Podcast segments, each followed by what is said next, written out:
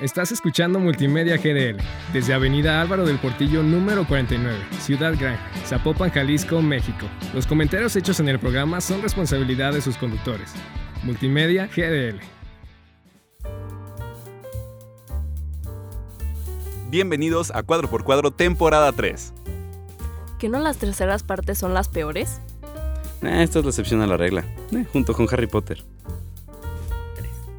Bienvenidos todos a Cuadro por Cuadro. Yo soy Sofi y me encuentro acompañada por. Richie. Y, bueno. pues, esta vez estamos acompañados por Lina. Hubo unos problemas técnicos porque pues esta vez estamos grabando en línea. Entonces, pues Lino no pudo estar aquí por problemas técnicos básicamente con el micrófono. Sí, pero ya le- les, dio su, les dio sus comentarios a Sofi para que los diga cuando hablemos de cierta película, Exacto. para que digamos también su opinión. Pero pues bueno, el día de hoy vamos a hablar del cine de los años 40 y 50, el cual fue una época dorada del cine en blanco y negro y el inicio del cine sonoro. Exacto. Y también eso dio paso a también la época dorada de los musicales, que es probablemente una de mis épocas favoritas. Yo odio los musicales, pero, pero entiendo lo que dices. Ya en el siguiente episodio, cuando hablemos de Cantando bajo la lluvia, esa película se me hace una genialidad. es una joya. Es una joya entre joyas. Pero Pero bueno, eso es para los 50. Ahorita estamos sí, en sí. los 30 y 40. Entonces, bueno, primero, esta película es un poco antes de los 30, es de 1927. Pero es importante mencionarla porque esta es la primera película con sonido y es El cantante de jazz. eh, tengo entendido que esta fue la primera película que realmente... gra- gra- todavía no era, o sea, todavía no se confundan, creo que todavía no era el cine... ¿O si es el cine hablado ya? Mm, creo que no tanto, o sea, en sí es nomás esta escena donde justo está cantando el cantante jazz. De hecho, es una Ah. película bastante... Ahorita ya no sería tan políticamente correcta porque pues Sí. el actor era blanco y lo pintaban pues de negro. Entonces, es un poco controversial, pero pues no se puede negar la importancia que tuvo para el cine. Sí, ya me acordé, ya me acordé. Me acuerdo que lo vi en clase de Chepe. no lo Le ubicaba hasta mandamos ahorita. saludos a Chepe que nos dio clases de esto y aparte también, justo también la vi justo en esa clase. Sí, sí. Y eh, bueno, eso fue como el inicio del cine sonoro con esta escena. Y ahora sí comenzamos con este, las películas que marcaron esta, esta época, que fue iniciando por King Kong en 1931, donde los estudios Universal dijeron cómo podemos llevar al cine al siguiente nivel. Y dijeron, hay que hacer hay que hacer monstruos, hay que hacer nuestros propios monstruos. Y así inició este mundo de monstruos, iniciando por King Kong. Luego también hicieron otros monstruos como lo es este Frankenstein, el hombre lobo, la momia, También Drácula Eh, salió en los 30, ¿no? sí, y Drácula también. Pero este la película de la que yo quiero más hablar de todas estas es La novia de Frankenstein. E- esa película me parece una muy muy buena película, por favor, búsquenla, creo que está en YouTube gratis. Este es la continuación de Frankenstein. Eh, esto no sucede en el libro, evidentemente esto se lo inventaron para la, la película. Que de todos modos la primera de Frankenstein tampoco era muy, muy cercana al libro. Pero esta secuela habla de cómo Frankenstein por fin consigue lo que más quería, que era otro ser igual a él. Y ay, no me gustaría hacer spoiler, pero cuando por fin consigue lo que quiere, le, le sale, le sale muy, muy mal. Me, me encantó la película. Sobre todo la escena con un ciego, ahí al inicio de la película me pareció una escena uf, buenísima. Y yo que soy un gran fan del libro de Frankenstein, eh, esta secuela no me pareció tan buena como el libro, pero es bastante disfrutable. Por favor, véanla. Va, bueno, esta es una película del 1935 y vamos a regresarnos tantito a 1933. Con Duke Soup. ¿Esta lo ubicas tú, este, Sofi? La verdad nunca había escuchado la película. Es la Eh, primera vez que escucho hablar de ella. Es que estos, mira, la verdad es que Chaplin, de los comediantes del cine de aquella época, Chaplin se, se los comió a todos, o sea, Ah, Chaplin 100% sí. sí, y justamente en el capítulo anterior que tú no estuviste, hablamos también de Buster Keaton, que es otro de los grandes comediantes de la época en el cine, eh, y es Duke Soup, es la película más famosa de los hermanos Marx, que eran cuatro, cuatro bueno, realmente ahorita que lo pienso bien, no sé si realmente eran hermanos o simplemente eran cuatro, cuatro amigos que se hicieron muy amigos y Sí. protagonizaron muchas películas, pero todas sus películas eran totalmente comedia y lo genial de esto es que eran sobre todo sátiras. Eran sátiras a la guerra, sobre todo esta película fue, fue una super sátira a la guerra y de cómo uno de estos hermanos eh, se vuelve un dictador, pero sin querer, está muy buena, tienen que verla, por favor. Aparte que hay una escena muy divertida donde tienen que, un- como los hermanos Marx son gemelos, Ajá. fingen ser el reflejo del otro, o sea, finge como para que no se dé cuenta que están como, bueno, están infiltrados, y para que no se den cuenta que están infiltrados, finge ser el reflejo de su hermano. Está muy bien hecho, la verdad. Pero sí, Ay, Dios, para buscarla. sí, Porque sí, la sí. neta sí. De hecho, de, ahorita que mencionabas algunas cosas, me suena mucho a otra película que vamos a hablar ahorita más adelante, ya en los 40, pero bueno. Pero sí, bueno, este, dije el nombre en inglés, su nombre en español es Sopa de Ganso. Creo que también está en YouTube. Casi todas las películas de las que vamos a hablar en estos episodios están en YouTube y gratis, porque ya son del dominio público. Sí, exacto, ya pasaron bastantes años o son casi del dominio público y si no las encuentran en YouTube, también, o sea, gratis, las pueden rentar probablemente desde ahí a literalmente te cuestan menos de 100 pesos, ya sea rentarla o comprarla o también en Apple TV las puedes rentar o comprar. Sí, sí, sí. Yo, yo lo que hacía aquí, este, anunciando mis métodos, es que había una, creo que ya la cerraron, de hecho, pero Ajá. había una página muy buena, de, este, de películas piratas, pero solo de cine clásico y cine, o sea, como cine viejito Ajá. o cine independiente. Eh, se llamaba Sue Woman, creo que ya la cerraron y yo ahí descargaba todas las películas de, de estas épocas. Eh, pero si no, luego les digo si hay otra página de- del estilo, pero de películas clásicas. Sí, porque la verdad es que, digo, a lo mejor pueden parecer aburridas ahora, pero la verdad es muy interesante verlas. Y aparte te encuentras unas muy buenas historias, la verdad, y puedes empezar a ver como ciertas temáticas o ciertos patrones de narrativa que se So- utilizan hoy en día. sobre todo esta época, la que lo que lo diferenció de todo lo demás, es sobre todo yo creo que una gran sátira o si no una metáfora de lo que era la guerra. Este, como en aquel entonces estaba la, la Segunda Guerra Mundial, todo lo que se hacía en el cine este, era muy metafórico, muy satírico a lo que estaba sucediendo. Eh, Pues de hecho es como la combina, o sea, porque es justo, o sea, porque antes de los 30, o sea, porque la Segunda Guerra Mundial empieza en el 39.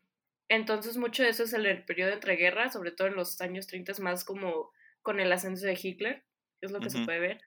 Y ya después cuando comienza la guerra es cuando se empieza a ver, siento que toda esa parte. sí, sí. Pero bueno, Mm, pasemos a la siguiente película, regresando a 1935, que es Top Cat, que la quería mencionar porque es una de las películas como más destacadas de la época dorada del cine musical. Sobre todo porque esta es una película de Fred Astaire y Ginger Roger- Rogers, quienes son un dúo de bailarines que se volaron en esta época. Tienen un montón de películas juntos y esta es como la más notable de ellos. De hecho, ganó el Oscar en su época a mejor película. Y probablemente no ubiquen mucho de qué, es este, de qué se trata la película, pero básicamente Fred Astaire es este bailarón de tap, bailador de tap, que busca conquistar al personaje de Ginger Robert, Rogers, perdón, no sé por qué digo Roberts, es Rogers. Este, y de ahí sale esta escena súper icónica en donde los dos están bailando y Ginger trae este vestido hermoso de plumas y los dos están cantando, bueno, más bien Fred Astaire está cantando la de Chico Chick, Chick to Chick. Y no, pues esta película es muy notable también en temas de sonido, sobre todo porque antes en películas, por ejemplo, de Hitchcock o así, aunque ya se hablaba y había sonido en los diálogos, no había tanto sonido ambiental, los sonidos de fondo como, no sé, este murmuros o incluso el sonido de las hojas o si alguien tosía o así, no se escuchan muchas cosas. Y lo que hacen en Top Cat, justo por ser una película principalmente basada en el baile de tap, justo se empiezan a escuchar todos los sonidos de alrededor. Entonces, por eso es muy importante esta película en esta época. Mm, ¿Cómo se llama? ¿Sabes cómo se llama en español? Eh, sombrero de copa. Ah, va. Va, La voy a buscar porque esa la verdad no la ubicaba. Sí, no, No, es no muy buena. Ah, Y pues pasando al, al año 37, iniciamos con, aquí nació Disney y con, y sacó su primera película fue Blancanieves y los siete enanos. Clásico de Disney. Ese sí fue, yo, yo te lo juro que cuando la vi y supe que era del 37 me, me sorprendió. No parece del 37, se ve muy, es, es adelantadísima su época. La animación está espectacular. Es que de hecho, a ver si me acuerdo bien de lo que, o sea, porque quiero mencionar que a principios de este semestre traté de tomar una clase de animación. y justo estamos viendo la historia del, o sea, lo que llevó a la animación, ¿no? Y lo que utilizaban en Disney en esas épocas para que se empezara a ver como todo este movimiento de fondos así, era esta máquina que te ponía todo en capas, o sea, te ponía varias células de que, por ejemplo, de que no, en primer plano están de que estos árboles o estos arbustos, en el segundo plano está esto, y ya utilizan la cámara del zoom para que se viera como que todo el movimiento de los fondos. Era como de lo que me acuerdo que vimos, por eso se ve tan avanzado. Es que e- es, de- es demasiado, es demasiado adelantada su época, de verdad me sorprende mucho. Y, y, pues este fue el gran inicio de, de De Disney. Disney. Sí, sí, sí. Y la verdad es que muy bien. Ya, ya cuando ves para atrás, la verdad es que las historias eran un poco raras. Sobre todo No, por la aparte edad. son más lentas, la verdad. Yo no la sentí, fíjate que yo la sentí bastante rápida. Aparte creo que todas, hace, hace poco, de hecho, fíjate, este, hace como un año que contraté Disney Plus. Ajá. eh, lo que quise hacer es ver todas las de Disney, porque nunca había visto las películas animadas de Disney. Nunca las había visto. ¿Nunca has Entonces, visto las películas de Disney animadas? no, Nunca. No, ¿No tuviste infancia? eh, es que tuve una in- infancia algo turbia. A mí me gustaba más ver cosas de terror como Masacre en Texas, Halloween. Entonces, ¿Por qué? ¿Por qué? entonces ape- apenas, te lo juro, hace menos de un año, las vi todas. Todas las de animadas de, de Disney las vi. Y me parecieron buenísimas. O sea, y sí, entiendo totalmente lo que dicen de los eh, live action actuales. Este, yo primero había visto varios live actions antes que las películas animadas y decía, ah, pues está bien, no sé por qué, por qué le hacen tanto de, de mala, de mal rollo, pero no, la verdad es que sí, las animadas son una joya. Es que las animadas tienen su propio toque, su magia. De hecho, por ejemplo, el Rey León por eso ni le topa a la animada, porque pues, ¿cómo rayos vas a esperar que un león real, o bueno, no es real porque sigue siendo animado, pero de una forma más sí. realística, no te va a dar las mismas expresiones o esa misma magia que te da el Rey León, león original, porque obviamente es más expresivo el, re- el león de caricatura. Sí, sí, sí. Sí, vi que mucha gente se quejó de eso. No he visto la versión este, live action, pero hablando de versiones live action, quiero compartirles una, una anécdota que yo pasé el, el fin de semana pasado. Fue la pelea del Canelo contra. Ay, ya no me acuerdo, Kolovsky. Un kazajo. Eh, tu- tuve la fortuna de, de ir a la pelea en presencial. Y conocí a muchas estrellas. eh, como Jaime Camil. Este. Estuve con Michael B. Jordan. O sea, de cine. Estuve con Michael B. Jordan. ¿También Estuvo- grabaste con Michael B. Jordan? Sí. ¡Ah! Muy, No. Pero con quien más hablé fue con Hal, Hal, Hal, Hal- no, sé, no sé cómo pronunciar su nombre. Hal Bailey. Creo Ha- que sí se pronuncia así. Ah. Halle Bailey, creo. Ha- Halle Bailey, que es la actriz de la nueva versión del Sirenita en live action. E- ella literal estaba sentada enfrente de mí, o sea, ella estaba a medio metro de mí. Y yo te lo juro, solo lo ubiqué por los memes. Como que vi su cara y dije, me suena, me suena muy familiar. Y dije, creo que sí. Y pues porque la he visto en muchos memes, justamente por eso como levantó mucha polémica la sirenita Ajá. en live action por su color de piel, que se me hace una estupidez. A mí me encanta. La verdad, Porque- a mí también se me hace muy estúpido, pero Eh, Entiendo, entiendo totalmente la queja pues, en muchas películas sobre la inclusión forzada. La verdad creo que este no es el caso. A mí sí me... eh, a mí me pareció una decisión muy buena, la verdad. Y la verdad es que me cayó súper bien la actriz. Este... es súper es súper linda y apoyaba mucho a Canelo y, y a México. Ah. Gritaba todo el tiempo, México, México. Y nada. para, para mí ya tiene su aprobación. Este, ya cuando hasta, ya cuando veo memes de ella, ya hasta me siento mal. Yo de, no manches, es bien buena onda. Es Aparte, que pues, pues nomás aceptó el papel, ¿sabes? O sea, no es como que ella. literal, Ajá. o sea, aparte ni siquiera es como que, no sé, mi punto de vista es que la sirenita en sí no tiene como una, o sea, digo, sé que en la película de animación ella se ve blanca, pelirroja, pero la verdad es que no importa la historia de qué color sea ella, o de qué raza sea ella más bien. Sí, sí, sí.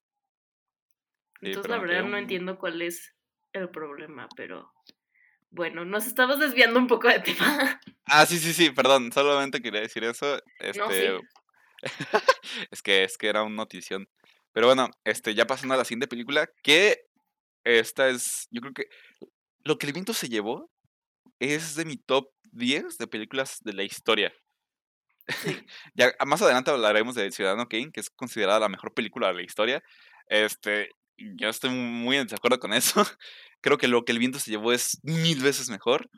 Habla sobre eh, eh, habla sobre la guerra de secesión, que fue la guerra civil en Estados Unidos, del Sí. norte contra el sur, que pasó antes, o sea, no, no estaba pasando en esa en ese momento cuando filmaron la película, había No, pasado fue casi 100 como en atrás, fue como en 1830, 40 y algo. creo. Sí, fue creo como que 100 años antes. en épocas de Lincoln, este, y habla sobre una, una chica de una familia muy adinerada, eh, que justamente vive el momento donde inicia la guerra, la, guerra civil, y cómo toda su vida, cómo se tiene que adaptar a esa nueva vida de, ya no ser una niña rica que nomás se la pasa ahí echadota, sino que pues, ahora tiene que, salir, tiene que ser una mujer fuerte, pero creo que creo que la película es también adelantada a su época porque es muy empoderamiento femenino, pero sin dejar de lado el, el romanticismo de la Ajá. época. Hay un triángulo amoroso muy bueno y, y la verdad es que el, fina- el final me encanta. Porque, porque, y esta es otra de las cosas por las que digo que está adelantadísima a su época, uno pensaría que aquel hombre con el que estuvo la mayor parte de la película y con la que como que a veces eran una pareja dispareja, al final terminarían siendo pareja, resolviendo sus, sus diferencias. Pero ah, mini spoiler, no es así. Mini spoiler, dime que toda la trama tratándose de eso. No, creo que más bien la trama trata sobre la, la mujer, ya se me olvidó el nombre, pero sobre la protagonista y cómo va, va a cre- tiene un desarrollo de personaje impresionante. Hay veces donde sí la quería ahorcar, porque ca- ca- cae mal y se vuelve muy maldita, pero me encantó la película. Y justamente el mensaje final de la película, este, también mini spoiler. Bueno, no, que, bueno, el punto es que al final se queda sin nada, se queda, pues sí, lo único, con lo único que se queda es con su tierra, con el lugar donde ella creció, o sea, literalmente con la, como con el terreno en el que ella creció, el terreno del que ella es dueña. Entonces, el, el final de la película es, bueno, me habré quedado sin nada, pero tengo lo más importante, que es mi tierra. Eh, cuando escuché eso en la película dije, qué estupidez. Pero resulta ser, como les digo, una imagen muy este, política y de guerra, porque justamente eh, la guerra de secesión, lo que al final, o sea, lo que al final querían retratar los directores y los guionistas era que al final Estados Unidos era por su tierra. O sea, les podrán quitar muchas cosas, pero al final van a tener su tierra y eso los hace ser quienes son. Y no sé, me parece una, un mensaje un poquito chafón. Sí, está como muy extraño, la verdad, no te voy a mentir. Sí, pero la película, es, creo que es la película más larga que he visto. Duró tres, duró casi cuatro horas. Dura como tres horas Sí, cincuenta. Es súper larga. Es súper larga. Tienen que, tienen que agarrarse un día donde no tengan mucho que hacer. Pero de verdad les va a encantar. O sea, yo tampoco soy muy fan de las películas así de, de tanta duración. Pero la verdad se me pasó bastante rápido. A mí me encantó la película y tienen que verla. De hecho, se llevó el Oscar en 1939. Súper merecido. De verdad es de lo mejor que he visto en, en la historia. Era cuando los Oscars sí premiaban bien, la neta. Sí. O por lo menos eran decentes. Cuando sí eran, cuando sí eran los Oscars. Qué buenas épocas. Qué buenas épocas, ahora ya no existe. Pero bueno, Sí. pasemos a otra película de 1939. Esta ya no es tan en blanco y negro. El Uy. Mago de Oz. Sí, sí, de hecho, ¿la, la- la viste? El Mago de Oz sí le he visto. Uf, sí. E- e- Es que justamente esta película es una fanfarronería del poder que tenía Hollywood en cuanto a efectos especiales y tecnología en su época. Literal. Inicia la película en blanco y negro, este, bueno, más en, co- como en color sepia, que era Sí, lo pero común sigue en siendo época. como blanco y negro. Ajá, sigue siendo blanco y negro, Sigue siendo monocromático. pero ya cuando llega al mundo de Oz, está toda la escena en blanco y negro, abre la puerta y el mundo de afuera es totalmente a color. Y ahí fue, o sea, mu- mucha gente, la primera película que vio a color fue esa. Entonces, de que, ah, ok, una película en blanco y negro, ah, ok. Común, clásico, normal. normal. Ajá, Y de la nada le ponen color y colores muy vivos, ¿eh? Ni siquiera es como color, eh. Súper saturados. muy vivos. Desde Sí, el sí, sí. camino amarillo hasta el castillo esmeralda, los zapatos rojo vivo, carmesí. E- Es una película que en su época me hubiera, me hubiera gustado verla cuando se estrenó en Estados Unidos. Hubiera sido verdad- un momento muy mágico, la verdad. eh, la película, ya si la ves ahorita, ya es un poquito más infantil, pero la verdad es que sigue siendo muy disfrutable. Sobre todo por los. Bueno, los efectos especiales, los sets están muy bien hechos. Las, a mí me encanta, la verdad. Es que es un clásico, o sea, la verdad es que sí. pero, O sea, a lo mejor es un clásico un poco infantil, pero. O sea, es una de las películas que sí o sí tienes que ver en algún punto de tu vida, la verdad. Súper, súper recomendadísima. Pero, pero bueno, que ya nos estamos quedando cortos de tiempo. Entonces, Chaplin, eh, de Chaplin ya hablamos eh, el, el capítulo anterior. Entonces creo que el gran dictador nos lo podríamos saltar. Aún así es una No, gran película, yo verla. Hablar del gran dictador. Bueno, bueno, bueno, puedes hacerlo. Sí, sí, sí. hazlo. Rápido, es que de verdad esta película me encanta. Justo por eso, o sea, cuando mencionaste lo de Sopa de Ganso, de la sátira, de la sátira de la guerra, justo el gran dictador es eso, la verdad. Es una sátira de todo el gobierno de Hitler. Y me encanta eso, sobre todo me encanta la manera en que Chaplin, o sea, probablemente mis dos escenas favoritas es uno, el discurso, obviamente, ese discurso es de los mejores que han existido.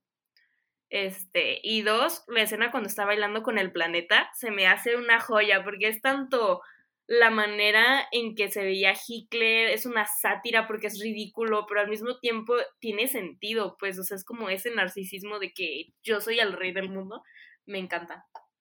Quería mencionar eso nada más. La tengo que ver, la tengo que ver. Es, es Eh, una joya. En ¿Quiere- ¿Quieres hablar del halcón maltés? Ah, sí, claro, el Malcolm Maltés.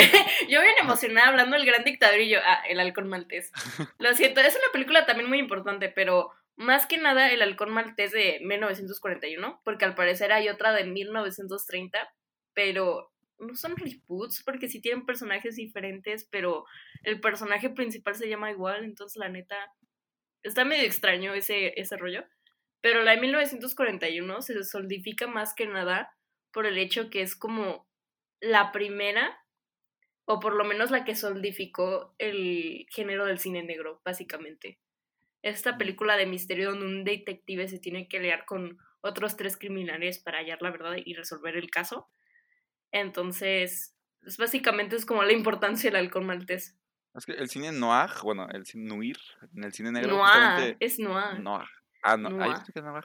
No sé francés, pero Es noir. se, se caracterizó por ser películas de detectives, algo oscuras, y donde el detective, en vez de ser como un héroe, era, sí era un héroe, pero era más como un héroe, pero que más serio, más, quizás hasta con problemas de alcohol. Está, está, Pues me- tenía, era, son lo que le llaman un poco más personajes grises, por así decirlo. O sea, su Sí, sí, sí. moralidad no es 100% correcta todo el tiempo. Y, y así rápido, una película que quiero recomendar y que no voy a hablar mucho porque pues ya nos estamos quedando cortos de tiempo es Laura. Eh, es una gran película, tienen que verla. Es cine negro puro y duro, muy buena. Pero bueno, También, rápido, ah, bueno, sí, sí. y yo, sí. Ciudadano Kane, Sí, sí, sí. Ciudadano Kane. Eh, ahorita que estoy 1941. leyendo, lo que estoy leyendo, lo que pusiste de Lino, que se le hizo aburrida, estoy totalmente de acuerdo. No, no, no, Lino dijo que no se le hacía aburrida. Ah, no se le hizo aburrida. Ajá, Lino decía que no se le hacía aburrida y que aparte siente que es bastante importante esta película porque justo sienta como muchas bases narrativas, en especial el uso de elipsis, que son los saltos en el tiempo, en películas actuales, pues aunque eso ya existe en la literatura desde hace bastantes años, como que es de las primeras que se empiezan a ver como esa estructura, pues. La verdad, a mí se me hizo muy aburrida, pero este, lo, que, lo que sí vi que súper marcó una diferencia en el cine fue sobre todo sus planos. Los, sobre todo los, el uso de planos súper contrapicados.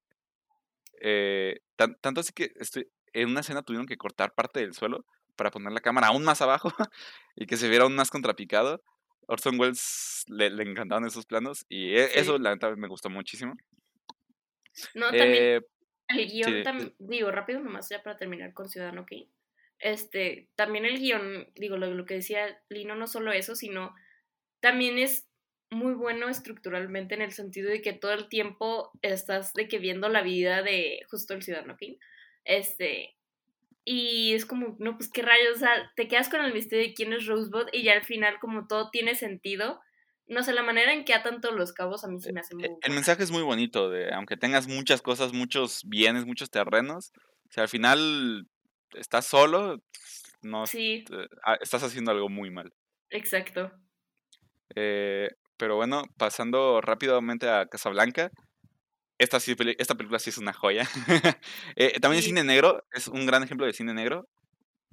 Y es, de verdad, la tienen que ver, si no la han visto. Es el melodrama por excelencia, de verdad. Hay, hay, hay frases muy icónicas en esa película y la que más me gusta es cuando le dicen, te voy a disparar en el corazón. y el policía dice, hmm, es la parte menos sensible de mi cuerpo. me encanta, me encanta esa película. Eh, así rápido es eh, en tiempos de guerra en Marruecos. Marruecos era una zona muy neutral.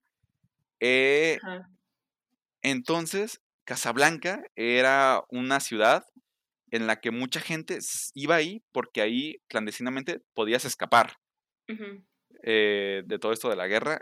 Entonces muchos iban ahí como, como para buscar su pase afuera del país. Y dos amantes se encuentran ahí y está muy buena. no, no, quiero hacer mucho spoiler, pero... Ah, por cierto, dato curioso sobre esta película. En la escena del, del aeropuerto, eh, para, hacer, para hacer parecer que los personajes están muy lejos, Ajá. se usaron enanos. No. Ahorita, yo no sabía eso hasta ahorita. Que no, no, no, no entiendo. O sea, entiendo que quizás alguna limitante tecnológica tenían en ese momento como para no hacer. Yo creo. Pero, ¿qué onda? O sea... Está muy extraño, la verdad. Suena bastante chistoso. Suena chistoso, lo es. Pero. Pero sí, ya para terminar, para ir terminando, porque ya se está acabando muchísimo el tiempo. Eh, quiero hablar de una película no muy conocida, pero que creo que es la sátira por excelencia. Es to be or not to be, ser o no ser. una frase, frase, clásica de Shakespeare. De, Hamlet, eh, que justamente habla de cómo todo este eh, propaganda nazi en Europa, justamente en esa época era su auge. Entonces, dos actores, o sea, dos actores dentro de la película, o sea, que en la película eran actores de teatro, eh, se ven involucrados en una serie de. de. como de pelea de espías, por así decirlo. Y en, una parte de la película tienen que. Se, el, el, protagonista se tiene que disfrazar de Hitler. y tiene que. O sea, eh, la, la, película también es muy adelantada a su época. Se disfraza de Hitler para pasar. O sea, para. Y muchos nazis lo empiezan a seguir. es una película de verdad muy, muy buena. Pues, de hecho, es justo un poco lo que pasa con, con El Gran Dictador, de hecho. Uh, sí, que también Chaplin se viste. Sí, sí, es que, bueno, con Chaplin en El Gran Dictador más bien es este barbero que se parece mucho a Hitler y al final terminan confundiéndolo, por eso él, es el que le da el discurso. Este, pero sí es bastante similar en esa parte. Y este, ¿quieres hablar de qué bello es vivir? Bueno, nomás rápido. Este. El que bello vivir básicamente es como el clásico navideño. Es esta historia sobre un hombre que. Es la típica historia de este hombre que no está apreciando lo que realmente tiene. Y una parte de él desea como que hay. La verdad, como que estaría, creo que mejor el mundo si no estuviera yo aquí. Entonces este ángel guardián de que le concede el deseo y básicamente él empieza a ver todo lo que sería la vida sin él, o sea, de que vea a su esposa, cómo serían los hijos y demás, y pues se da cuenta que pues eso no es lo que quiere, que lo que él quiere es estar vivo, pues, entonces es como toda esta lección bien bonita navideña. Mm, Básicamente ah, es la bueno. trama. Ok. Es como la No, muy película bueno. clásica navideña. Es, es, es, es algo que vamos a hablar más adelante si hablamos de, navi- de películas navideñas, pero... Está bien. Y ya como punto, como película final, muy rápido, Ladrón de bicicletas es la, es la culminación del movimiento neorrealismo italiano, que me parece un gran movimiento, pero la verdad es que esta película me parece aburridísima. De Eh, que es así súper rápido- honesto, de que es muy, es muy importante, pero la odio. Sí, es muy importante porque les digo, es lo como el- símbolo del neorrealismo italiano, pero es súper aburrida. Sobre un papá y un hijo que se le pierde su bicicleta y toda la buscan y al final no la encuentran. Fin. No, pues... No, pues arre. Eh, me, me gusta mucho el neorrealismo italiano. eh, luego les voy a dar más recomendaciones de otras películas, pero esta no me gustó nada. Pero bueno, Nada nomás Este- rápido, este, se me olvidó decir que Lino también le gusta mucho Casablanca, es lo único que le quería decir en esa película. ah, sí, Lino approves, pusiste. Sí, Lino approves de Casablanca, Muy buena. entonces tienen que verla. Pero bueno. bueno, pues creo que ya terminamos el episodio. Eh, si quieres, yo digo la despedida. Casi yo, yo Yes. nunca la digo. Eh, hemos, Adelante, llegado al final de, hemos llegado al final de este episodio. Nos despedimos, no sin antes invitarlos a que nos sigan en Twitter, arroba cuadro x cuadro guion bajo, y búscanos en Instagram como cuadro x cuadro guion bajo podcast. Estén atentos a nuestro Spotify, iTunes y todas nuestras plataformas. No se pierdan de la variedad de programas que tiene Multimedia GDL y se despiden de ustedes Richie. Y Sofi. Adiós. Adiós. Y bueno, la función ya terminó. Quítense sus audífonos. Y no esperen una escena post créditos. Esto es un podcast, no una película. Estás escuchando Multimedia GDL desde Avenida Álvaro del Portillo número 49, Ciudad Gran, Zapopan, Jalisco, México. Los comentarios hechos en el programa son responsabilidad de sus conductores. Multimedia GDL.